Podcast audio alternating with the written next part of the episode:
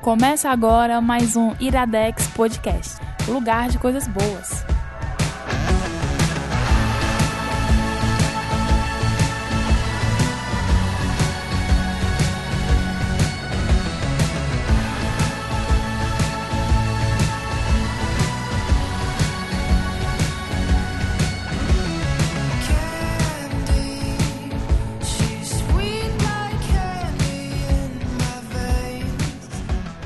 Começando mais um Iradex Podcast. Roberto Rudinei. Oi, Caio, tudo bom? Tudo bem, meu filho? Hoje você é a segunda pessoa aqui nessa sou, gravação. Só, não sabia que eu tinha essa função, esse É. cargo comissionado. Livre, é, livre exoneração. Rude, a gente tá na coisa de Oscar. Como eu já É, né? disse no episódio passado, começo de ano se resume a Oscar até vir a cerimônia, depois é carnaval. Pra gente, Fortaleza já tá carnaval em todo canto por aí.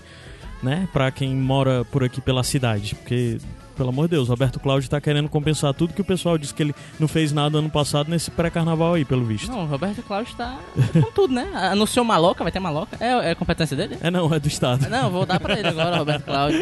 Você merece. Um forte abraço. Não, não vamos dar muita coisa, não. Vamos, vamos atribuir nada que mereça pra ele, não, nem pra esse pessoal. Mas é todo jeito. Só pra, pra explicar. Essa introdução foi pra dizer que Oscar, e a gente vai pelo menos até a cerimônia do Oscar, só vai falar de Oscar aqui. Só de filmes, documentários, etc. Coisas que estão indicadas ao Oscar. E hoje, pra esse trabalho, eu tô trazendo alguém que obrigo- eu obriguei essa pessoa a indicar algo do Oscar, porque na verdade ele queria indicar uma série. E eu disse: não, não pode não, tem que ser algo do Oscar. Mas Felipe Teixeira. E aí galera, beleza? Felipe Teixeira, um, um dos podcasters brasileiros aposentado. Não. Aposentado ou de licença? É, de licença, né? de licença? Ah, é, umas férias longas apenas. Um ano sabático. Eu acho que eu participei de mais podcasters que não eram. Mais podcasts que não eram o meu depois que eu encerrei o ontem. Assim, a minha participação. Inclusive do próprio ontem. Sim, sim. Do que quando eu era de fato host de podcast. É, esse dias, inclusive, era pra você ter participado de um outro podcast do Onda que você furou, porque você disse que tava com sono. Ah, 11 da noite, né? 11, como é que você começa a gravar um podcast 11 da noite aí, Toloreiro? Pô, é, esse era o meu horário um tempo atrás. E desculpa pessoas que gravaram comigo aí. Por sinal, já fica uma dica. Saiu um Onde Política. Antes de sair esse episódio, já saiu, tá aí do Onde Política falando sobre Oscars e debatendo as questões políticas dentro desses filmes que estão indo Oscar. Que Então, pode gerar um spin-off do ontem. pode, ele já fez essa proposta, Exatamente. inclusive. Eu acho bem interessante a ideia. Mas, de toda forma, nós vamos falar de Oscar. Felipe hoje é obrigado a falar de um filme de Oscar e também trouxe Roberto Rudinei pra trazer filme de Oscar, porque eu sou do tempo que menino Roberto Rudinei via filmes, porque hoje em dia ele não vê mais. É, hoje chegou as obrigações da vida. Quando eu era desocupado, eu via filme. Hoje em dia eu sou um rapaz ocupado. Rudinei era o- o- a pessoa que mais escrevia resenha também pro Iradex sobre os filmes. Tô tudo devendo, isso, né, mano? Tudo isso é passado hoje em dia. Morreu essa pessoa aí, morreu. Versão 2022, não vejo filme, não escuto música, não escuto podcast. É só essa pessoa Tu agora. já tá nessa versão de 2022? Ah, é 22 que eu disse? Foi, 22, tu disse. É que eu tô, eu tô muito no futuro, desculpa. Rude, quais são os filmes que a gente vai indicar Cara, a gente hoje? vai falar de Dois Papas, né? Um filme da Netflix, é bom dizer que tá mais facinho aí. E Doi Glória. Dor e Glória. Provavelmente você ouviu falar do Po- do- do- dos dois papas, independente da sua relação com o cinema, porque esse filme está sendo passado na cara de todo mundo, sendo noticiado em todo canto. E se você abrir a Netflix, a Netflix vai dizer assista, né? Dor e Glória talvez você não tenha ouvido falar, mas se não tiver ouvido falar hoje, vai ser- você vai ter a oportunidade de conhecer. A Netflix, inclusive, ela tem uma estratégia muito interessante que é ou ela diz pra você assistir Dois Papas ou Sex Education. não tem como você não ver Netflix. Mas, é, antes da gente começar de fato as indicações, sempre tem a perguntinha, né? E eu vi muita piada, coisas muito interessantes, inclusive. Porque assim, a premissa dos dois papas é que são dois papas se encontrando e conversando. O Ratzinger, né? E o. Como é o nome do Bergoglio. papa? O, Jorge Bergoglio. é, o Jorge, né? Bergoglio, né? Que é o Francisco e o Bento XVI. E a grande questão é que as pessoas começaram a imaginar como gostariam de ver mais dessa dupla. Em que tipo de outra situação, essa é a minha pergunta pra Essa vocês, que tipo é de outra situação, que tipo de outras coisas você gostariam de ver essas duas pessoas comentando? Eu não tô falando talvez os dois de verdade, tô falando esses dois que nós conhecemos aí no filme. Olha, eu vou reciclar uma piada do meu podcast, Podcast Nicolas, que a gente disse que queria ver um Velozes e Furiosos com os dois papas, tá ligado? O Brian e Dom Toretto sendo o Papa Chico e o Papa Sif lá que a gente chama no podcast. Papa Sif. Papa Sif. Tu consegue pensar em alguma sei, coisa? cara. Nessas horas eu sempre dá um branco. É. Desculpa. É porque a gente, nesse filme, tem muitas situações aí que a gente vê eles fazendo, né? É, aí pra mim a melhor de todas é o Beto 16 identificando que acabou de ouvir uma piada Sim. e não ri. Ele só diz, ah, é uma piada. é muito bom. Ou seja, ele devia ser um personagem da Praça Nossa. Sim.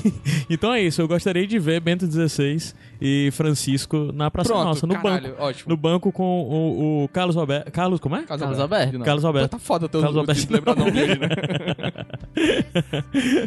Acho que seria uma boa situação. uma boa trinca de velho, né? É.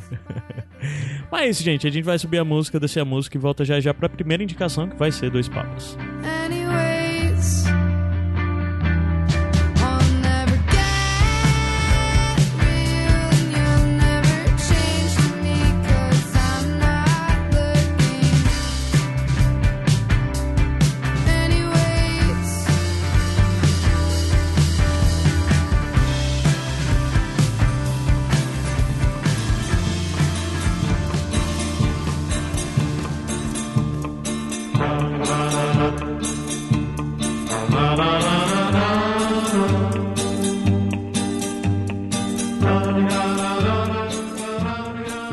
Podcast de volta e a- o primeiro bloco, a primeira indicação é de Felipe Teixeira, que vai falar sobre Dois Papas, nos dê a sinopse desse filme. Se é que nós já não damos, né? Acho que não, né? Não demos ainda não. Não sei.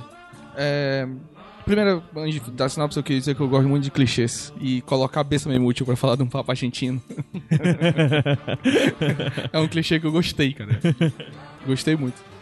É, mas o Dois Papas fala da, vamos dizer assim, da transição entre o Bento XVI, Joseph Ratzinger, que renuncia ao papado, e a ascensão do, do Francisco I, né, o Jorge Bergoglio, o argentino.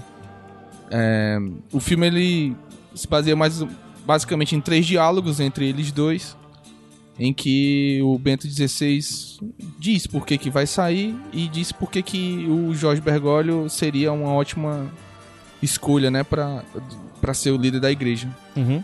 E aí é basicamente isso. É interessante. eu- gosto muito desse tipo de filme que você sabe qual vai ser o final, mas mesmo assim ele é interessantíssimo. Uhum. Aham. E, e o que faz esse filme pra mim ser interessantíssimo é a escolha dos atores, Uhum. que pra mim foi perfeita, porque eles são ótimos atores.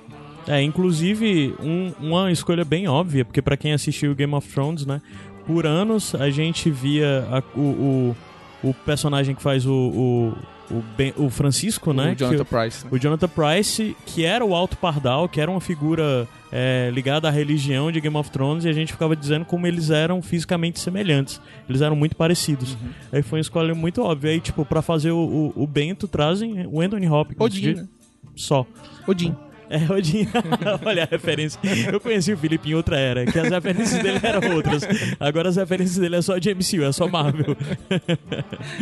É, mas enfim, aí o. São basicamente três diálogos. O primeiro diálogo, quando o Bento XVI. O, quando o Jorge Bergoglio, né? O então cardeal Jorge Bergoglio chega a Roma pra. Pra pedir demissão, né? Ele manda uma carta pedindo demissão e o Bento XVI convoca ele pra ir lá, mas não quer dar a demissão dele. E aí eles têm um embate, um primeiro, que é um, o primeiro diálogo é um embate mesmo, né? Sim. Entre eles dois em que o, é uma contraposição né, do conservadorismo do Bento XVI com o, vamos dizer assim, a ideia mais liberalizante do, É. do Francisco, então É. Jorge Bergoglio. Né? Ah, a gente meio que pode, talvez aí, não, não sabe nem, não é nem se é justo chamar de progressismo, porque acho que falar de igreja católica e falar em progressismo não, é, mas assim, quando você esticar um coloca o, J- o Em contraposição, é- com, é referencial, como né? Referência, questão, o Bergoglio é um progressista. Né? Sim. É um progressista dentro de uma bolha bem específica, Isso, né? Que é. A posição dele, talvez a gente olhe assim, é, dava pra ser mais, sabe? Não, claro, É, eu, claro, acho claro. Que, eu acho que Além das. É porque, na verdade, primeiro de tudo, esse filme, independente de qualquer coisa, pra mim especificamente, é, vale a gente procurar ter um olhar com ele o mais. é, pra mim, pra eu aproveitar, eu procurei olhar ele do- de uma forma mais ficcional possível. Ah, sem dúvida. Não, assim. E é isso é o que tem que ser Eu- colocado. Não espere a ver esse filme e pensar, eles conversaram É, assim. Não, exato, foi. Ele é. é totalmente É, ficcional, primeiro né? que como é que você vai saber É. que o diálogo foi aquele, né? É, até porque era um diálogo entre eles Exato. dois, né? Eles É. teriam que ser relatos dele que, obviamente, eles nunca iriam relatar essas Exato. coisas, né? Quando eu vou ver um filme baseado em fatos reais, eu, eu procuro ver o filme. Aham, Me ligar no filme. Ah, mas não aconteceu assim. Foda-se, eu tô vendo esse filme de ficção. aham. Foi, se se o- os fatos que aconteceram, os fatos reais que aconteceram foram outros, aí não é um problema do filme nem do diretor, é uma, uma escolha da narrativa e, e que se funcionou dentro daquela narrativa, pra mim tá ótimo. aham. É, eu Então acho que eu isso, não- acho que não me preocupo até com isso, não. Uma coisa que eu falei no último Iradex, o último Iradex que eu gravei, de que toda contação de história é uma grande mentira. A função de um roteirista, de um contador de história, é mentir pra você te fazer acreditar em algo. Então, apesar de ser baseado em fatos reais, É, é baseado. né? Exatamente, o cara tá te dando uma visão específica ali do- de um- uma, uma coisa que pode ter acontecido, só que é uma visão que ele quer te passar, entendeu? E a coisa que eu mais gosto nesse filme é que eu sinto que ele é um filme muito carinhoso, sabe? Mas aí que tá o perigo. Eu acho que é o perigo que tá aí. Porque a Igreja Católica é uma instituição complicada, no mínimo. Certo? E assim, por mais gente boa que o Francisco possa ser, ele é o líder de uma, de uma- instituição que ela é. Vou dizer, vou dizer complicada de novo. Porque, tipo. É, tem toda aquela aura dele de. de ele, o próprio Ele é um líder né? Ele monarquista, escolheu. né? ele No final das contas. É, Ele é um exato. líder de Estado, monarquista. Ele, e, e ele esco- escolheu o nome Francisco, né? O- a questão do franciscana, né? Da Sim. pobreza e tudo mais. A própria indumentária dele, o filme retrata isso, né? Ele não É. quer as firulas do que o Bento XVI usava e tudo mais. Ele quebra protocolos, Isso. né? É, é muito fácil nessa hora de você, inclusive, comparar figu- duas figuras aí bem proeminentes nessa coisa quando a gente tenta pegar de referencial e dizer esse cara é legal, né? É, É, o exato. Francisco e Obama, assim. São as duas pessoas que você É. olha e pensa, esses caras são legais, eles são diferentes de todos os outros que Mas aí passaram quando né? o referencial é. Tipo, se você comparar o Obama com Bush e depois com Trump, claro Sim, que ele é sim. legal. Entendeu? O problema é que, no fim das contas, ainda é a igreja católica. Aí eu acho que é quando esse cuidado de assistir a uma obra de ficção sem se preocupar com a realidade é que esse cuidado dele eu já, já não tenho. Aham. Porque aí eu acho nocivo. Uhum. Porque eu tô vendo e eu, eu sei. Eu, no final do filme eu disse, não, mas eu sei o que é que vocês estão fazendo. Entendeu?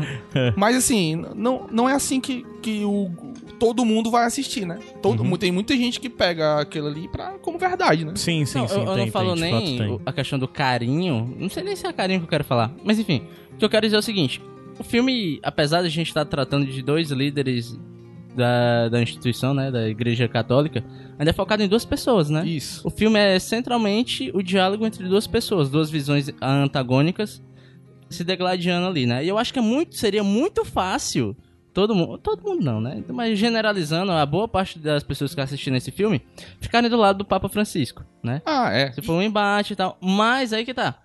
O filme te dá a oportunidade de entender a visão de mundo e a visão de fé do outro papa que eu. O, nome, o alemão. O Bento Ratzinger. O Ratzinger, né? Ah.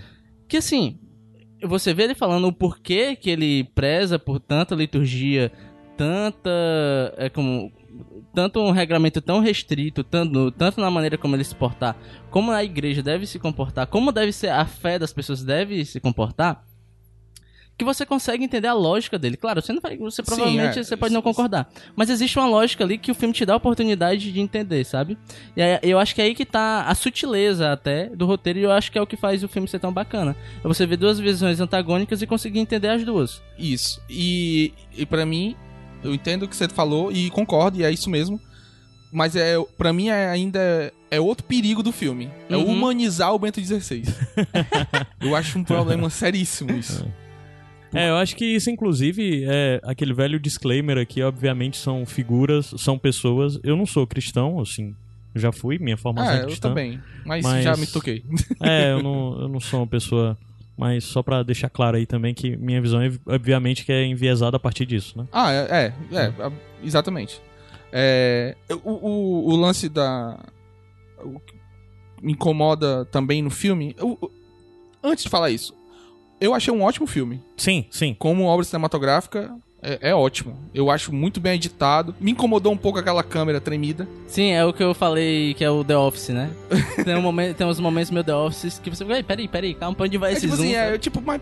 Porque assim, eu não. Mas isso eu é acho que, bem a assinatura do, do, do Fernando Meirelles. Pois é. Ele gosta muito disso, Só né? que no, vi isso no Ensaio sobre a Cegueira, vi Cidade de Deus, mas Sim. não me incomodou, porque pra mim tava bem inserido. Ah, Nesse entendi. filme eu não vi por quê. Ah, entendi. É porque, Entendeu? de fato, né? É- É ah, também nada. que falta dizer que esse filme é do Fernando Meirelles, né? Brasileiro, diretor, talvez o diretor brasileiro mais famoso É. em atividade, né? Ah, no mundo, porque, sei lá, ele fez é, o Cidade de Deus, né? Que É. é talvez o filme brasileiro mais conhecido. Talvez, né? Acho que é no mundo. É, Mas assim, a- a- Mas bem, também último- ele fez. anos, né? É, e ele também fez um ensaio sobre a cegueira, que eh, já foi uma produção internacional dele, né? Saramago chorou quando viu, inclusive. Foi mesmo. Tem uma Porra. cena. Tem um, um vídeo deles dois numa sala de cinema.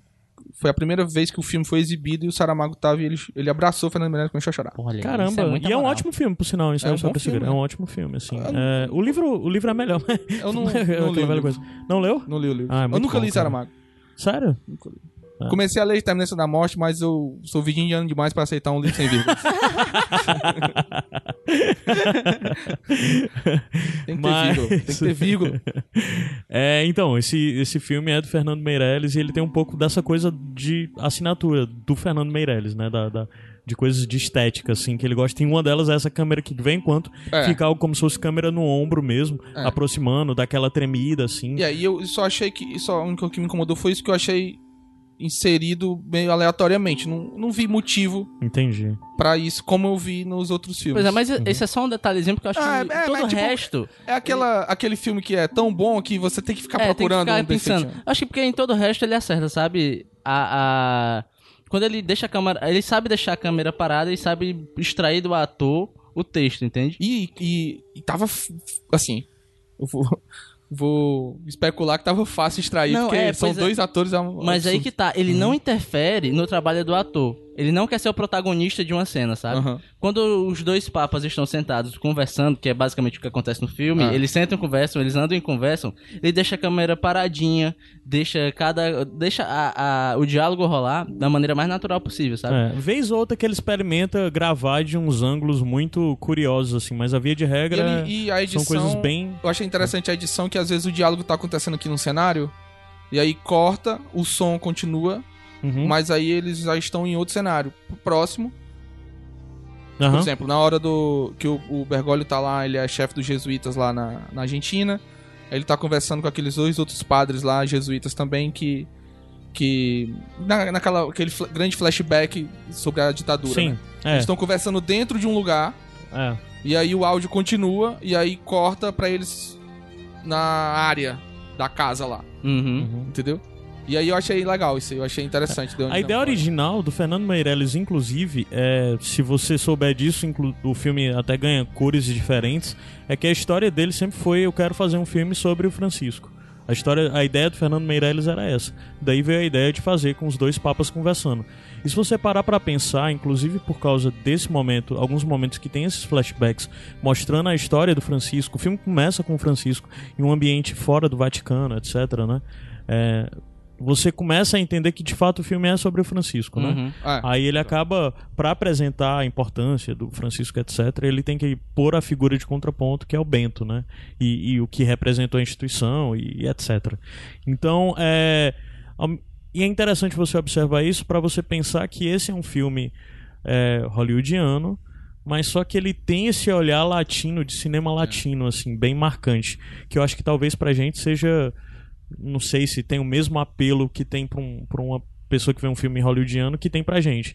Então, na hora que ele começa essa narrativa, que ele começa a falar sobre os anos de chumbo lá, o período ditatorial através de flashbacks na Argentina, falando sobre a formação né, específica do, do, do Jorge, é, para mim foram momentos que me pegaram mais, que me fizeram É me ligar mais me, com o filme. O que me ligou com o filme foi foram os diálogos. Foi? O- o- o- os flashbacks eu tive que me esforçar mais pra ver, assim. Foi? Eu. é, vai- isso eu vou indicar no. no. Não, não, bonus track. Uhum. Mas aquela. aquelas. aquela parte dele confessando, né? Uhum. O que ele fez durante a ditadura e tudo mais. Sim. é extremamente necessária pro filme, porque eu, talvez, o, talvez o filme não fosse tão complexo e bom se ele não tivesse dado essa ressalva aí. Olha, eu, eu, eu sou esse cara legal, mas eu fiz isso aí, Aham. entendeu? E aí, só que eu é meio que pegadinha assim, é meio que uma armadilha. Eu entendo dessa forma. É tipo assim, ó, errei, me arrependi, mudei e tô aqui pra. Só que e todas aquelas pessoas e, e as crianças que foram raptadas e os, os padres amigos dele Aham. que foram torturados e tal. Eu não sei, eu- é, é meio. Acho que é condescendência demais, assim, sabe? Tipo, excluir isso dessa da Tu tá história falando dele. mais mal do filme do que bem. Não, não é do filme. O filme é isso que eu tô dizendo. Tu tá falando filme- da história em si, a do que narra si, e é, tal. exatamente. A- o, o filme é muito bom. Aham. E aquele personagem, os dois personagens são muito bem construídos. São muito. Inclusive é interessante você observar que os atores tiveram. É porque aí também é fácil, né? Existe muito material das duas pessoas que É. eles estão interpretando lá. Mas. ah, tem umas coisas que são bem complicadas, como por exemplo, ah, o, o, o Anthony Hopkins tem um.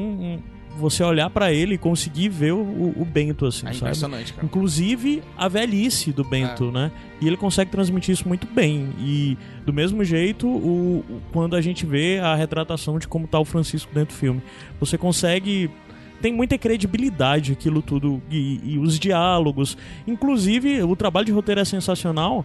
Porque conhecendo essas figuras a partir do que nós conhecemos do ideário de mídia de todos esses anos, de como a igreja é retratada e, e- e não é ao mesmo tempo, etc., você acredita minimamente que aqueles diálogos poderiam ter acontecido, sabe? A essência, a essência dos diálogos, pra mim, ela. É crível, é bem É, crível. exato. É bem crível. Inclusive, Aí- aconteceu um negócio muito doido, porque, tipo assim, faz muito tempo que eu não via a imagem do, do, do Bento, E eu né? fiquei apavoradíssimo com aquela imagem. Pois é, só que o lance é que eu, eu, eu acabei o filme falando, cara, ele era muito igual ao Anthony Hopkins, né? Na minha memória, assim, igual, idêntico. Eu fui ver a imagem e falei, caralho, era outra pessoa. É, bem então diferente. o filme meio que mudou a imagem Do- do tinha Bento. do Bento da Você vida real, Bento, sabe? você vai pensar no Anthony Hopkins. Exatamente. Mas aí, é, sobre falar mal do filme, não estou falando mal do filme, o filme é maravilhoso. o, a questão é que, ao contrário do que eu falei no começo, de que tem que ver a obra de ficção, que eu vejo a obra de ficção como obra de ficção independentemente dos fatos reais, é muito covarde o filme nesse sentido, entendeu? Eu acho isso. No final, o resultado é. Você tem que. é, eu, eu comparo quando eu vejo The Crown. The Crown é uma série maravilhosa, os atores são ótimos, a história é muito bem contada e tudo mais. Mas tá errado, monarquia tá errado. Não pode gostar daquelas pessoas. Quando, na terceira temporada agora, a coroação do Príncipe Charles lá, que ele, é- ele lê, lê um texto em gaélico, lá no, no gaélico não, Welsh, eu não sei como é o nome, do, País de Gales, o idioma do País de Gales. Aham. Aí ele te- lê lá e no texto ele fala sobre a liberdade e tal, e tal, não sei o que. Cara, não, né? Não. O Príncipe Charles né, vai ser símbolo de liberdade agora pra nós? É isso? aí, aí, é isso. Eu tive a mesma sensação com esse filme. É massa, os personagens são ótimos, gostei dos dois. Tipo, aham. Filme é esse que sai, faz eu sair gostando de Bento 16 agora? É isso, cara. Não é isso, cara. É por isso que é perigoso o filme Esse dele. filme é bem perigoso. Esse alegado fica falando de Coringa, ficou enchendo o saco dizendo que Coringa era perigoso. Perigoso é dois papos. Tu é doido. Que sai você fazendo gostar do Ben 16. Pois é. No final, o B16 comendo pizza com Fanta, cara. É impossível isso. Essa é a magia do cinema, Pois é, cara. por isso, por- é, exatamente, por isso que é um ótimo filme. Aham. Ele, e ele é tão bom que você tem que. Fiquei o tempo todo. Peraí, eu não posso gostar dessa pessoa. Mas é um ótimo filme, os atores são maravilhosos. O Anthony Hopkins eu achei até melhor do que o Jonathan Price. Porque. Não sei, parecia que era ele mesmo falando so- da É, vida parece dele, que sabe, é. cara? Era demais, assim. Parece que é um, tem mais algo investido E eu ali, achei né, o no- Anthony Hopkins mais o ser humano, assim. O, o, o Anthony Hopkins não, é o Bento 16, é foda. O Bento 16 nesse filme, ele, ele parece ser uma pessoa mais real do que o, o, o Bergoglio, porque o Bergoglio é gente boa demais, Pois cara. é, não ó. tem ninguém assim no mundo, não. Ele, ele, ele, todo mundo é gente boa, ele, ele faz amizade com o jardineiro, com a mulher que vai deixar a comida pra ele. Os- o- sabe, eu achei que deu.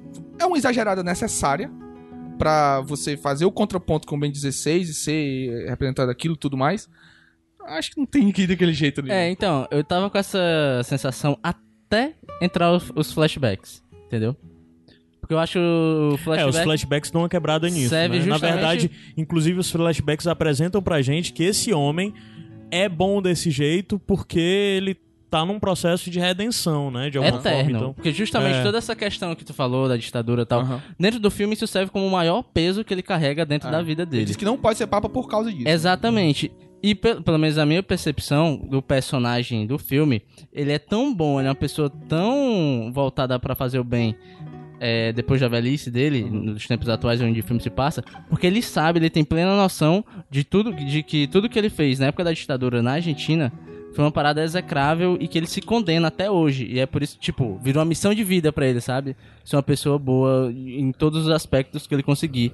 E ele mesmo fala que ele não se acha bom o suficiente e nem nunca vai se achar bom o suficiente pra se desculpar consigo mesmo por tudo que ele fez. Apesar dele ter recebido umas desculpas de pessoas que ele chegou a ferir. uhum. Diretamente, é, o próprio entendeu? padre lá, que foi professor dele, né? Mas eu acho que é por. eu acho que eu não senti no final do filme que ele era esse ser, super ser, sabe? Tipo, o Superman do- dos padres. Justamente porque teve esse contraponto que ele mesmo colocou pra si mesmo do que ele fez na ditadura, entendeu? E é interessante você, inclusive, pensar aí que o próprio Jorge, o próprio Papa Francisco de verdade, né? O que tá lá no Vaticano, tá preocupado em dizer, gente, eu não sou tão bom assim. Tanto é que no começo desse ano ele deu aquele tapinha lá na mão, foi pra ajudar a desconstruir tá- essa e o Tapa imagem. tava certíssimo, hein? É, eu, desse, desse, nesse caso eu tenho que lado dele. é uma foda ele. Não, não puxa as pessoas, ele. gente. Não puxa as pessoas. Tá chegando no carnaval, não puxa as Não, pessoas. e, e é um senhor de idade, né, cara? É.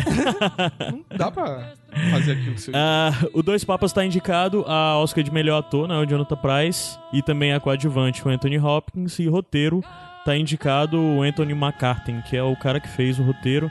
Que inclusive já foi indicado por. aí. Hã? Ele escreveu outras coisas ótimas aí. Sim, sim, ele é escritor de, de A Teoria de Tudo, É, não de bom, né? o Darkest Hour, que eu acho. Eu acho a Teoria de Tudo um filme bem ok. Mas Dark É Shower porque é, a bem teoria legal. de tudo eu acho que ele foi mal recebido por uma falta de interpretação.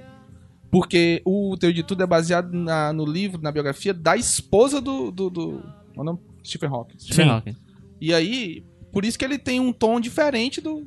Olha, eu não É. tenho condição de opinar, porque eu realmente não lembro desse filme. Eu assisti, mas ele foi apagado de minha memória, então eu não lembro nada. Ele tem coisas muito boas, mas também tem umas coisas muito ruins, como Bohemian Rhapsody. Êêêê! Nossa senhora. Mas Bohemian Rhapsody foi um filme de 50 mãos diferentes, né? Não dá pra. E, e- e a maior, a mais pesada delas do Brian May. né? É.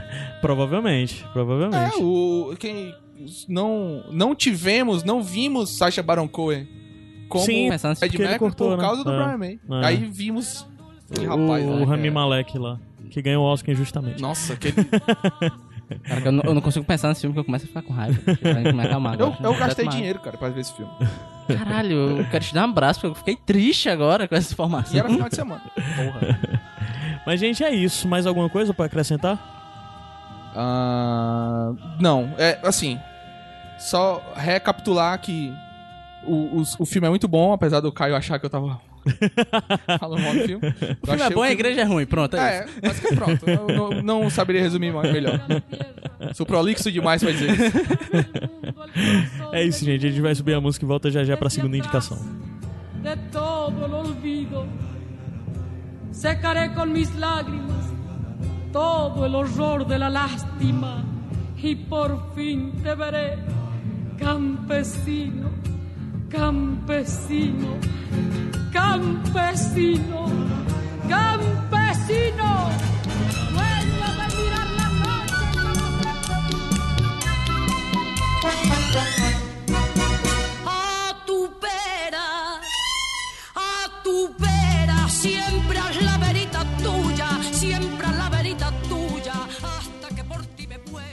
Iradex Podcast de volta. Vamos pra nossa segunda indicação, que é o filme Dor e Glória, do Almodóvar. E quem vai indicar, pelo menos quem vai nos apresentar inicialmente É, a né? sinopse, é Roberto Udinei. Seu- Depois a gente conversa junto sobre o filme. Ah, tu viu também. Eu esqueci Vi, vi. que tu viu. Vi na madrugada de ontem pra hoje. Olha só.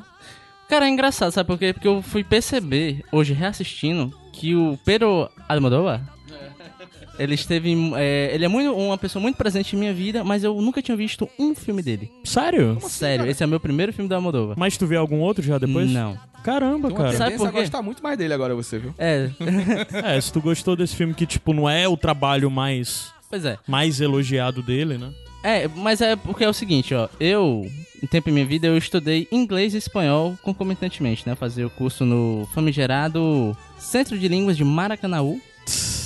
E. É famigerada? É não, é da hora. Vamos fazer o Lá no Macaranaú todo mundo conhece. É sim. Mas sim, o que acontece é o seguinte, porque na época é, eu tendia a gostar muito mais do curso de inglês porque eu achava mais fácil e tinha uma questão com o inglês de que eu era um jovem metido a roqueiro. Então eu tava na época de escutar, ah, eu escuto Metallica, eu escuto Iron Maiden. Então tudo que eu escutava é, era voltado para o inglês. E tudo que eu assistia também era voltado para, para o inglês, né? E só que no curso de espanhol eu tendia a não gostar do curso, porque eu achava muito difícil. Apesar de eu ter feito ele quase todo. Então a gente sempre estava sendo recomendado ler Garcia Marques. Marx não, né? Garcia Marques.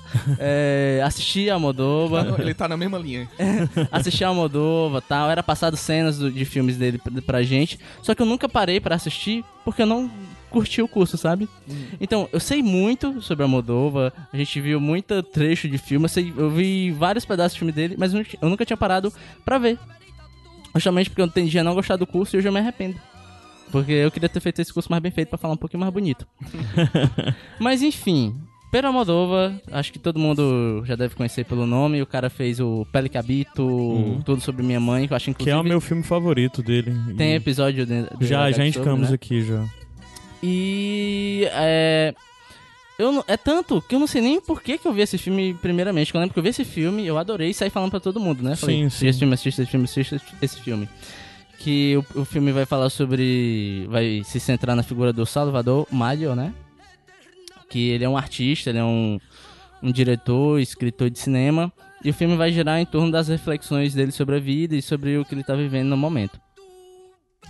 É engraçado porque o filme parece ser um muito biográfico, né? Aham. E o Pedro Almodóvar disse que não é. Só que o Antônio Bandeiras, que é o cara que interpreta o Salvador, ele fala que o Almodóvar tá mentindo que esse filme é sim um filme biográfico. então tem essa discordância aí. Então, é isso, eu acho que a, a, primeiro, a primeira coisa que me pegou no filme é que eu acho que ele tem uma vibe muito de vida, sabe? É um filme que ele não tem muita, muitas firulas, é muito focado na figura de uma pessoa refletindo sobre a vida.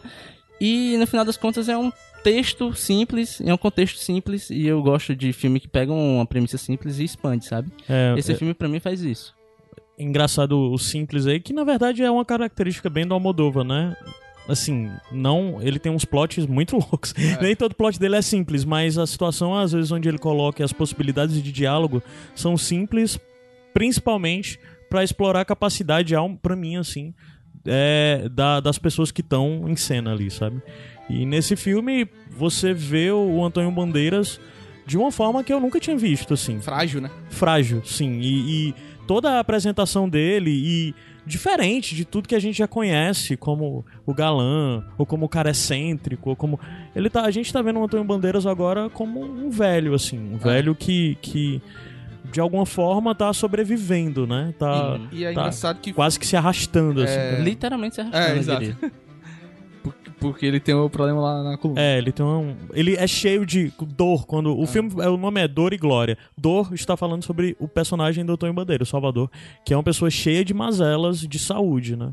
E É, o- eu acho muito doido, desculpa te interromper, justamente essa parada da dor, porque tem uma inserção, um voice-over dele falando sobre o que ele sente de dor. Que é uma quebra total no filme, né? eu dentro acho do filme. lindo, É. cara, essa quebra, sabe? Aham. O, o esquema de cor que ele usa pra ir significando as, as dores, Aham. sabe? E, é- e é- não é só dor física que ele sente, que ele fala que ele tem dor nas costas, dor de cabeça, dor no ciático, dor não sei aonde, fez cirurgia não sei de quan- de quantas. O primeiro plano, um dos primeiros planos do filme é uma cicatriz gigante nas costas dele, né? Aham. Ele também tem problema, ele fala que tem depressão e tal. E eu acho que ele sabe Ansiedade, muito bem. eu acho. É, Tem ele sabe comunicar muito bem esse sentimento de angústia, de dor, quando ele fala que geralmente vem todas as dores juntas. E quando todas as dores vêm juntas, ele acredita em Deus e reza. Mas quando vem só uma, de- uma- quando vem só uma dor, ele é ateu. entendeu? Acho muito, sabe, uma frase simples que consegue te comunicar o desespero do personagem. É, sim. Sobre ele tá velho, né? É uma parceria já de longa data, né? Dele com Sim, o sim, sim, já fizeram muitos filmes juntos, né? E é interessante que você pode até acompanhar mesmo essa.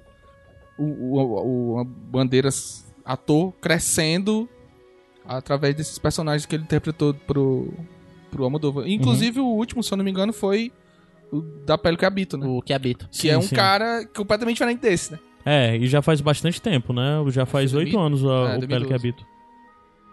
2011. Inclusive, tem que destacar que o Antônio Bandeiras, ele tá. Ele tá concorrendo a alguma coisa ou não?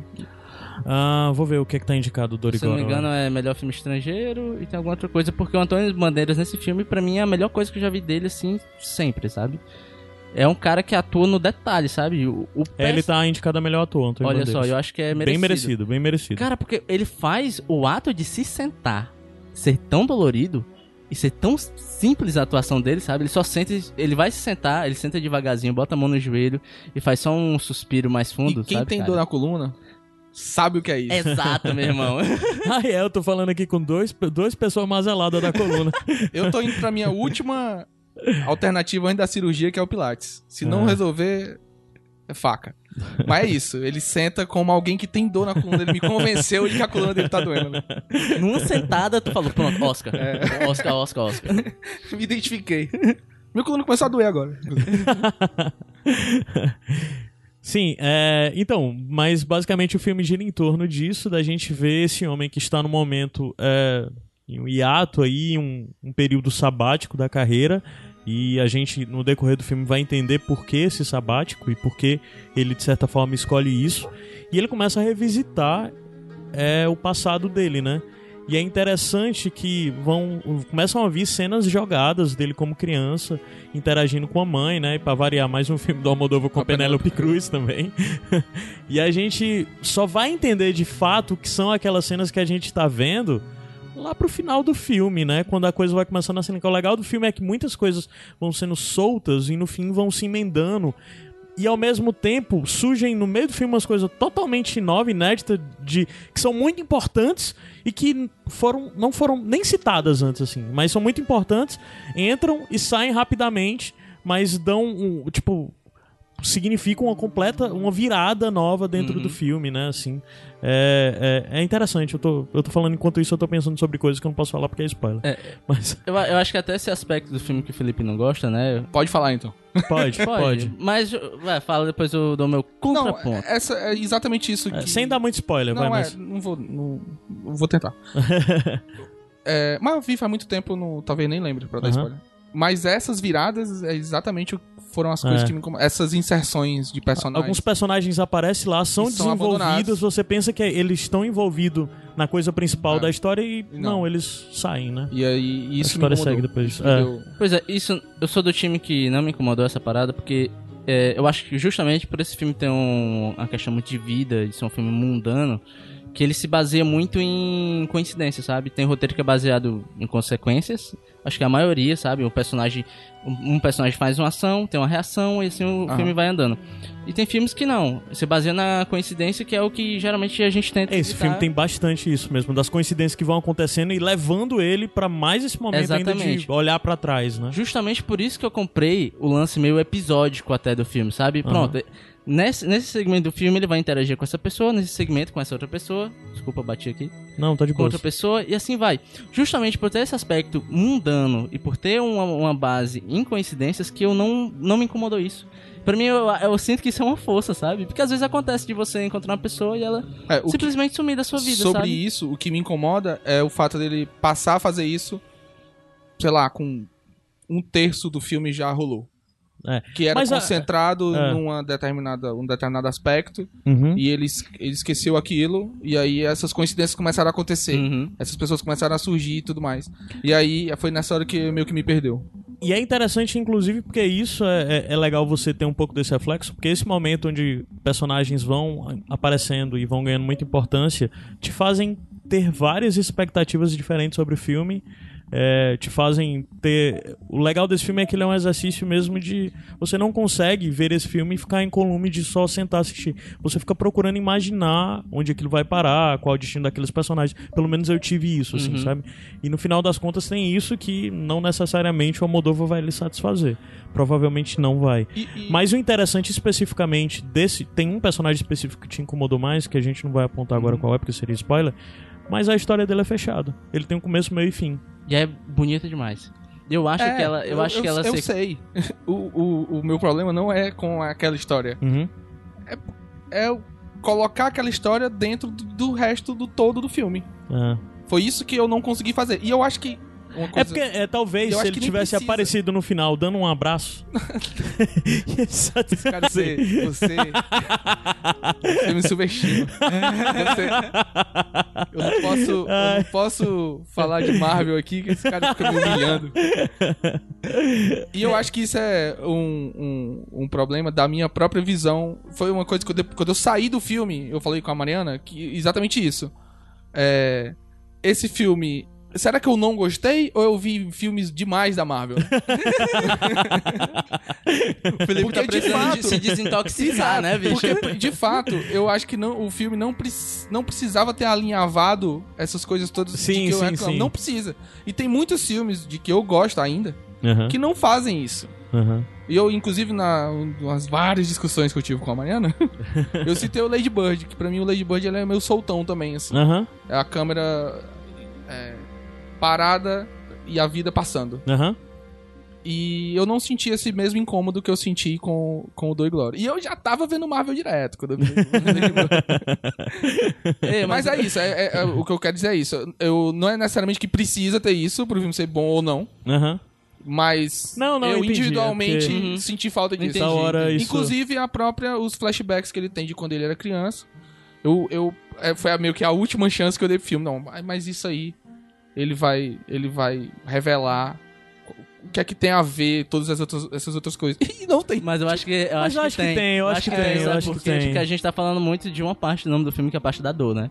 É. A gente tá esquecendo que o nome do filme é Dor e Glória. Ah, E a parte da glória, e que eu acho que o filme trata isso de uma maneira que eu acho tão sutil e tão bonita, é o, o que a arte, o que o ato de criar significa pro Salvador, sabe? Aham. E é, é justamente aí que tá os flashbacks. E no final, quando ele revela o que, que é o flashback, que faz todo sentido pra mim, conversa com tudo do filme. Que, que se tu parar pra pensar, o, a dor que ele tá sentindo ali, além de ser uma dor física, uma dor mental, é uma dor de abstinência de estar criando, sabe? É. Ele não sabe. Parece que ele sente que. Não sabe mais por que, que ele tá criando, não sabe, não vê mais o motivo pra criar. É tanto que tem um segmento do filme onde um personagem lê algo que ele escreveu, que vai fazer. é, vai ser importante mais no futuro, e o cara pergunta: o que, que é isso aqui? Isso aqui é, é um negócio pra ser atuado? Ele fala: não, eu só escrevi. Aham. Aí eu acho lindo que ele fala o segui- o seguinte: eu escrevi, eu escrevi para esquecer, sabe? Então você vê que a arte, o ato de criar, o ato de escrever, é tão importante pro cara que é mais importante que a lembrança, sabe? É, e Pra eles- ainda- Desculpa, Rude. Não, tem um outro falar, pode momento falar. também que isso é bem ressaltado, numa hora que ele tá num confronto com alguém do passado dele e a pessoa disse: Eu achei que você só sofria e que você não evoluía. E ele apresenta: Eu evoluía porque eu tava trabalhando. né? Exatamente. E tá a vida dele parou quando ele deixou de fazer isso que dava prazer pra ele, assim, né? E ó, Vocês estão fazendo gostar do E filme. quando você percebe o porquê daquele o porquê que ele parou de escrever e quando você junta isso com o que ele tá contando no flashback, é, É, quando é foda, bate foda, e eu foda. acho lindo, cara, Ah. sabe? Eu acho que quando eu percebi isso do porquê daquele flashback tá contando aquela história e do porquê que o personagem tá sentindo a dor que ele tá sentindo, que eu acho que o filme ganha força pra mim, entende? Que eu acho que é uma questão tão pertinente na vida dele que não é jogado na sua cara direto o quão importante é pra ele. Quando você percebe o porquê, é muito bonito, sabe? E é foda, porque esse filme conta a história de um cineasta é, que nasceu pobre, né? Mas virou alguém rico, muito conhecido, não sei o quê, que mora em Madrid, não sei o quê, mas teve umas cenas que bateu em mim que eu, porra, bateu uns calas, assim, umas coisas que eu me vi ali, de eu, caralho, como assim? Não- Eu acho que não era pra eu conseguir me ver nessa história, sabe? Mas eu acho que com o grau de sensibilidade que ele conseguiu transmitir a história, aquela história de uma forma geral, é, aumenta esse poder de abstração de você conseguir se enxergar naquilo, ver mais nuances. E uma dessas nuances você acaba pegando pra si, se encaixando. Né? Uhum. Por que vocês estão olhando pra mim? E aí, ainda tá, ainda tá desgostando, bichão? é que é isso, essa conexão eu não senti, entendeu? Ah, sim. É, pois é. é porque eu acho que a tem não muito ser isso. Com a, né? com a dona Coluna, eu não me identifiquei com. Não me identifiquei com. Eu, eu tava meio ansioso pra ver acontecer alguma coisa ali. E talvez. Talvez. é, tipo, se o cinema é uma arte que é pra provocar sensações, essa sensação ele me provocou. Essa. essa não vai acontecer nada, do, sabe? Não, vai, vai andar pra algum lugar isso, essa história. Uhum. E pelo, essa sensação ele me provocou. Cara, eu, eu acho que eu não consigo mais falar nada a partir daqui sem dar spoiler. É? É, então acho que Ah, gente... Eu acho que tem uma coisa que é pra se falar que tem algumas marcas registradas do Almodóvar. Olha só que louco. Eu nunca É. assisti um filme do cara, mas, Mas eu, já viu? mas eu sei o que ele tem de marca registrada, que é a fotografia e, a- e as cores estouradas na sua É. cara, sabe? Tipo, Muito vermelho. tem um design de, de produção, de ambiente no- no- dentro do filme que eu acho lindo, E é sabe? engraçado que é, a gente se conhece. E figurinos, eles, o figurino sempre se comunica muito com as cores do Aham. cenário, não? O A negócio. gente, a gente conhece o Almodóvar, sabe dessas características e tudo mais, e reconhece. Mas aí você, você for para pensar, são cenários naturais. da- da- as- Você, não vê aquilo como se foi construído intencionalmente. Poderia ser um, um Pois cenário é. real aquilo ali. É por isso que eu acho tão bom. É porque a casa onde o Salvador mora realmente parece uma casa. É, tem exato. cheiro de casa, tem cara de casa, parece que uma pessoa mora ali, sabe? Isso te dá um grau a mais de realidade e de credibilidade pro filme que só faz crescer, entende? Ele sabe brilhar no simples. Pra mim, essa é o- a melhor coisa do filme, sabe? No simples é onde ele tá a grandeza dele. E é isso. É isso, gente. Vamos... Vocês terminam de falar e olham pra mim. Não, não, é porque eu olho pra todos os lados. O papel do roxo é esse, cara. Beleza, sei. Quer dizer, eu não sei porque eu gravava pelo Skype. É, pois é, cara. é, eu não- também. Eu gravo... É difícil. Mas é isso, gente. Vamos falar muito sobre o filme, não. Acho que ele é uma descoberta legal. Ele não é um filme curto, por sinal, né? Tem quase duas É, horas. Ele não é um filme curto? Não, Não. é. Ele tem mais de duas horas. Porque Tem mais de duas horas? Eu assisti, duas, mais de duas eu assisti horas. duas vezes esse filme. Eu assisti uma vez hoje antes de vir pra cá e pra mim ele durou uma hora e meia. É, ele é um filme assim, eu tô dizendo que é um filme que sem muitas grandes coisas, ele tem um. Não é. Não é um irlandês. mas ele não é um filme curto. Ah, sabe né? uma coisa que eu tava fa- falando sobre, recentemente sobre é, o, o Mulherzinhas, né? O Adoráveis Mulheres. Uhum. Arbichinha, eu chamo o filme de Que Arbichinha. tem, que tem uma série da BBC de, de 2017 com três capítulos, cada um de uma hora, sobre. contando. É uma, uma versão, né? da- de- de- desse livro. De- de- é, enfim, é uma adaptação desse livro. E pra mim é, é muito mais plausível assistir essa série assim, do que assistir o irlandês, sabe? Tipo, que é. que só tem 20 minutos a mais, 40 minutos a mais. É, Por que, que você maratona uma série e não consegue ver um filme? é bizarro, que, que né? acontece, isso, né? cara? Na, é na nossa bizarro. cabeça aqui. É bizarro. Isso teria que ser um estudo aí social, psicológico, neurológico, É. pra tudo isso, como a gente simula. Mas isso é pra outra coisa, não tem nada a ver com agora. Vamos subir a música, descer a música e a gente volta já já pros bônus tracks e depois nos despedirmos de vocês. Mas fica ainda, tem os bônus tracks. nos track. é.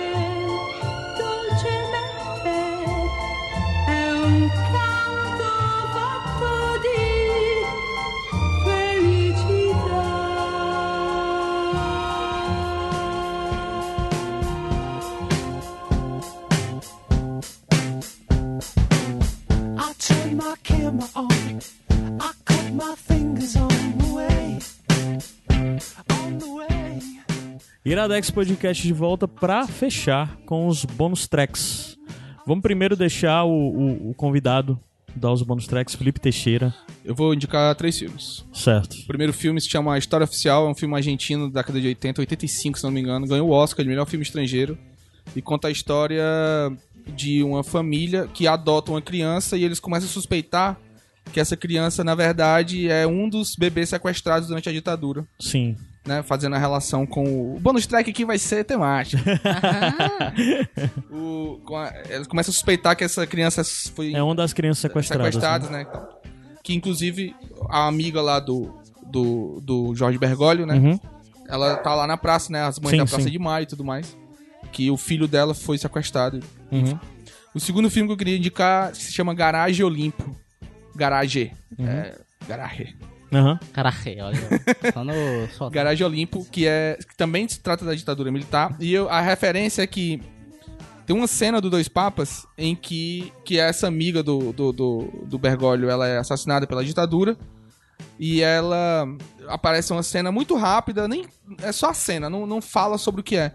Que é uma galera no avião, aí tem, eles são sedados e jogados no mar. Que, é- que era assim que a ditadura se livrava dos corpos. Jogando no. sedava a pessoa e jogava no mar. Caralho. E aí, inclusive, teve uma época que tava chegando tanto corpo que eles pararam de. Pararam de juntar os corpos que chegavam na praia.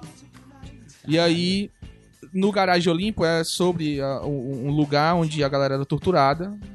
E aí tem uma cena parecida. Então, é. Esses dois filmes. E o terceiro filme é o Spotlight, que foi foi muito premiado, né? Ganhou Sim. Oscar, tempo eu atrás ganhou o melhor Oscar. filme. é, Ah, acho que ganhou o melhor filme, né? Foi. E aí. Que é exatamente que é exatamente sobre a questão do, do abuso dos padres lá em Boston, Maranhão. Boston, É, Maranhão. é Massachusetts. É o E- Boston MA. E aí. É, que é uma que é algo que o Dois Papas também trata, né? Tudo do que inclusive a confissão do Bento XVI pro Jorge Bergoglio fala sobre isso, embora nós não Tenhamos, não né? ouvamos. É, é, exato. E é muito foda aquela cena. Eu É, achei acho muito massa. bem É feita muito aquela boa, cena. muito boa, Muito bem muito feita. boa. E É tá- tipo assim, ó, a gente tá mostrando aqui, mas tem coisas que você nunca vai saber. e eu achei massa não, a gente não saber. Porque é tipo assim, ó. Eu, eu acho que isso aí é um, um toque de, de mestre mesmo do Fernando Meirelles, de não mostrar a confissão. Que é tipo assim. Você pode ser o fiel que for, mas você vai ter que ser um fiel cego na igreja. É. Tem coisa que um nunca vai saber. E, e é isso. Ele te- você tem que ele- só que acreditar mesmo. É uma cena meio chocante que ele te passa o quão pesada é pela reação do o Papa Chico. Do papo. É. Tu vê a cara dele tipo, cara. Exato. Ele faz um, ele faz uma cara de que é- não é possível que isso aconteceu. Exatamente. Massa. Olha, Rude. tá tão no contexto que ele, o último filme que ele indicou é um filme que tem o Marco Ruffalo, o Marco Ruffalo, que é o Hulk, Que é o Hulk. do Marvel, olha. E a, e a Rachel McAdams, que é a namorada do Doutor Estranho. Caraca, é verdade, né? Tá tudo ligado. É porque tem- todo mundo porque todo de mundo- Hollywood tá na São Marvel, cara. 22 filmes, cara? E tem até o Michael Keaton, que é o Abutre. O Abutre. Eu vou manter no contexto de Marvel, que eu vou indicar um filme chamado Depois das Horas. Que é um filme escrito, dirigido. Escrito? Enfim, dirigido por, por esse cara aí que fica falando mal do filme da Marvel, o Martin Scorsese. A gente falou de irlandês também, né? Caralho, é essa a referência? É o cara que fala mal. É tipo o crítico de Neymar, Cruyff tem mas, é- ah, mas tem outro tem outro conexão, porque eu falei de roteiro baseado em coincidência. E o After Hours, After Hours, em português, o Depois das Horas é isso, é um filme que ele é estritamente baseado em coincidência. É até o exemplo que o Robert McKee, ele usa no Story, né, como, como roteiro baseado em coincidência. Que se fosse feito esse filme no século XXI, por um jovem milênio, ele se chamaria Bad Date, né? Date ruim. Porque a premissa do filme é um cara que ele encontra uma menina numa cafeteria e ela fala assim: vai na minha casa. Já já. E ele pega um táxi e vai. E aí a vida dele começa a virar um inferno. E, e esse é o. É o clipe de. Misunderstood do Bon Jovi. Cara, é isso! É isso! É exatamente isso! E eu queria indicar outra coisa, que eu, no final do ano eu li vários livros, virei um leitor Inveja, assíduo. inclusive. O Felipe disse que tem inveja da minha Tô, leitura. tô lendo o Handmaid's Tale desde janeiro do ano passado. E eu queria indicar um dos primeiros livros que eu li nessa esticada, que foi um livro que eu peguei emprestado do Caio, que é o. Deixa eu olhar o nome dele. Até o fim da O queda. Até o Fim da Queda, escrito pelo Ivan Mizanzuki, que você deve conhecer a voz do Ivan Mizanzuki pelo Anticast e pelo Projeto Humanos. E é engraçado porque ele é um livro que eu lendo ele, eu senti muito uma vibe que, cara, isso aqui podia ser um podcast. Porque o livro ele vai contar sobre o suicídio de sete pessoas que suspeita-se que foi um ritual satânico. E o livro se divide entre uma entrevista de um escritor que resolveu contar essa história, é, as gravações de uma conversa com dois personagens que você não sabe quem é. E entre essas coisas tem algumas viagens meio oníricas, sabe? um proto-projeto Humanos, né? É pronto, exatamente. isso. É tanto um proto-projeto humanos que no final ele cita Guaratuba. Ah, Lá nos As bruxas de Guaratuba. cita exatamente isso, as bruxas de Guaratuba. É um livro bem curtinho. Ele, ele, além de ser curto, ele é rápido de se ler, sabe? Apesar de ser um tema meio pesado, eu li, eu acho que em um dia, dois. Porque ele corre muito rápido a sua leitura ele é curtinho também, então é isso aí. Ah, meus bônus tracks, só pra dizer que tem alguma coisa do Oscar aqui, um, e pra você que quer um curta fácil pra ver e conhecer pelo menos um dos curtas de animação, você não vai ver mais nada, vê o Kit Bull, que é o, o curta da Pixar que tá concorrendo. Oito minutos, basicamente é um gatinho e a relação dele com o cachorrinho, e pra quem gosta de gatinho e cachorrinho, você vai adorar. É lindo, emocionante. Eu que tenho um cachorro Vejam, 8 epilético. minutos, tá linkado aqui, tem no YouTube, é a coisa mais fácil do mundo pra você só vou ver. gostar de metade, que eu só gosto de gato. Não, tu vai gostar dos dois, tu vai gostar dos dois, tenho certeza, tenho certeza. Eu não posso ver cachorro, porque eu lembro do meu cachorro e ele é epilético. Mas tu sempre tem que usar a casa do cachorro. Mas é Eu muito come- legal. Caio, São eu- basicamente um cachorrinho de rua, um gatinho de rua e tem uns encontros ali. Caio, é eu começo conversas assim hoje em dia. Oi, tudo bem? Meu nome é Rudinei, eu tenho um cachorro epilético. É, oito minutos, rapidinho, e dá pra você acrescentar. Eu, eu sempre indico as pessoas que dizem, ah, viu quantas coisas do Oscar, viu? Então tá negado a ver muito curta. Vejam os curtas do Oscar. Até porque tem obras interessantes e você descobre diretores interessantes que depois vão fazer coisas marcantes. Como, por exemplo, esses dias a gente indicou um negócio que eu não lembro o que é, mas o cara já O tinha concorrido a um Oscar. documentário lá, Qual foi o documentário? do cara que perdeu a memória. Ah, verdade, verdade. Me diz quem sou eu. Me di- é, me Que é diga do quem sou né? e tal. É, ele já tinha feito um curta. Black Sheep. É, o Black Sheep, que é muito bom, que concorreu a 2018, foi 2019, Acho que foi não lembro. 2018. Mas bem, vejam os curtas do Oscar. Aí pode ver esse curta animação, o Kid Bull, pra começar. Minha outra indicação é um filme que foi esnobado do Oscar e que até agora eu ainda tô meio assim, por quê? É o The Farewell. Ah, essa é. Ah, eu não lembro se é a Despedida, o nome dele em português, mas é o filme que deu até a Oca, a Oca Fina, aquela atriz, comediante e tal, cantora, etc. É, a Despedida. Ela ganhou até um, um, um Globo de Ouro por esse filme, como melhor atriz e tal, e, pô, ela tá muito bem nesse papel. Basicamente, é uma família é, que mora nos Estados Unidos, mas é uma família chinesa, né? Que tem que voltar pra China por questões de saúde da matriarca da família. E tem o filme é todo centrado no Alcafina, da coisa dela voltar para a terra dela e os encontros e explorar toda essa coisa de do expatriado e, e como as relações são cortadas e tal. Pô, um filme muito bom, cara. Um filme que eu até fiquei. Eu realmente esperava ver ele no Oscar, pelo menos a, a filme estrangeiro e tal. E não tá, não sei. Mas Bem, aí, gente, pena. o Oscar. Não sei se já faz um tempo ou se o Oscar sempre foi assim. A gente acaba lembrando muito do Oscar pelas injustiças, né? É, é, esse é tá fácil na lista de injustiça. Deveria estar lá do mesmo jeito que a maior injustiça de todos que a gente, inclusive, já indicou aqui no Iradex. O maior de todos, não, mas uma das.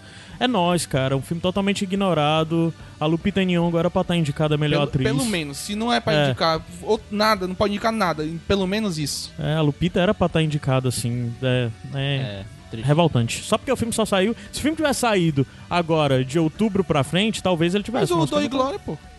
O Dor e Glória. Ah, é. Mas é porque o Dor e Glória tá filme estrangeiro, né? Ah. E também é tipo uma Almodova. Eu né? lembro que o Mulan Rouge o- foi em agosto. Ele saiu em agosto de 2001. Lembro que eu assisti Mulan Rouge depois do Enem. Fui Uhum. sair do Enem e fui assistir Mulan Rouge. E depois ele voltou aos cinemas em fevereiro porque foi, foi Às vezes rola isso. Aí assim, rola aí nem isso dá pra eles É. usarem como desculpa, entendeu? É. É. É, Tem que acabar o Oscar. mas. Tem que acabar Tem que o Oscar. acabar Mas é isso, gente. Não, vamos assistir o BAFTA agora, bicho. Sei lá, o SEG. Não sei. Não, o BAFTA foi totalmente BAFTA tá. white. Ah, Foi é? bem complicado, Ah, tá assim. o Golden. Globe. O, é, é, go- é. É, tem que Tá acabar com a foda. indústria do cinema. Tem que acabar o cinema. Mas é isso, gente. Vamos só compor ópera agora. Pra ganhar Caralho. um prêmio. Lançar O cara edital vai. aí pra O cara, o cara vai. O cara vai. Como é? Emular a propaganda nazista e, e não falta cinema, cara. que Era, era, o carro-chefe. Era o do- carro-chefe mesmo do. Tipo, nem, nem, nem copiar nazismo, o Mas cara também, sabe. macho, a porra do orçamento é de 20 milhões, que é completamente irrisório, mas tem musical que ganha edital que custa mais de 10 milhões. Aí o, o governo aí do presidente fazendo confusão com, ai, 20 milhões um edital pra 20 categorias diferentes. É piada. Mas vai, foda-se. Se É lascar. diferente. Não, falar nisso já deixa a pessoa triste, né, mano? É. Essas coisas. Mas é isso, gente. A gente vai encerrar esse programa com a música nova do Pro Jam que saiu hoje, nessa quarta-feira. Ah, saiu? Só Caralho, isso. É uma música que não tem nada a ver com nada do Pro Jam, mas esse ano sai disco novo. E Sai? como o mundo tá uma, uma merda do jeito que tá, é muito interessante ver o que o Pro Jam vai ter a dizer. Com certeza eles vão ter umas coisas legais pra falar contra isso. Ed Vedder sempre teve, espero que ele não me decepcione. Mas é isso, Felipe Teixeira, muito obrigado. E depois que passar o Oscar, você volta pra indicar a série que você quer indicar Eu, eu vou assistir também essa série. Pronto, Massa. é isso. Eu fui Caio Anderson. Eu fui Roberto Dinei. E eu fui Felipe Teixeira. Tchau. Tchau.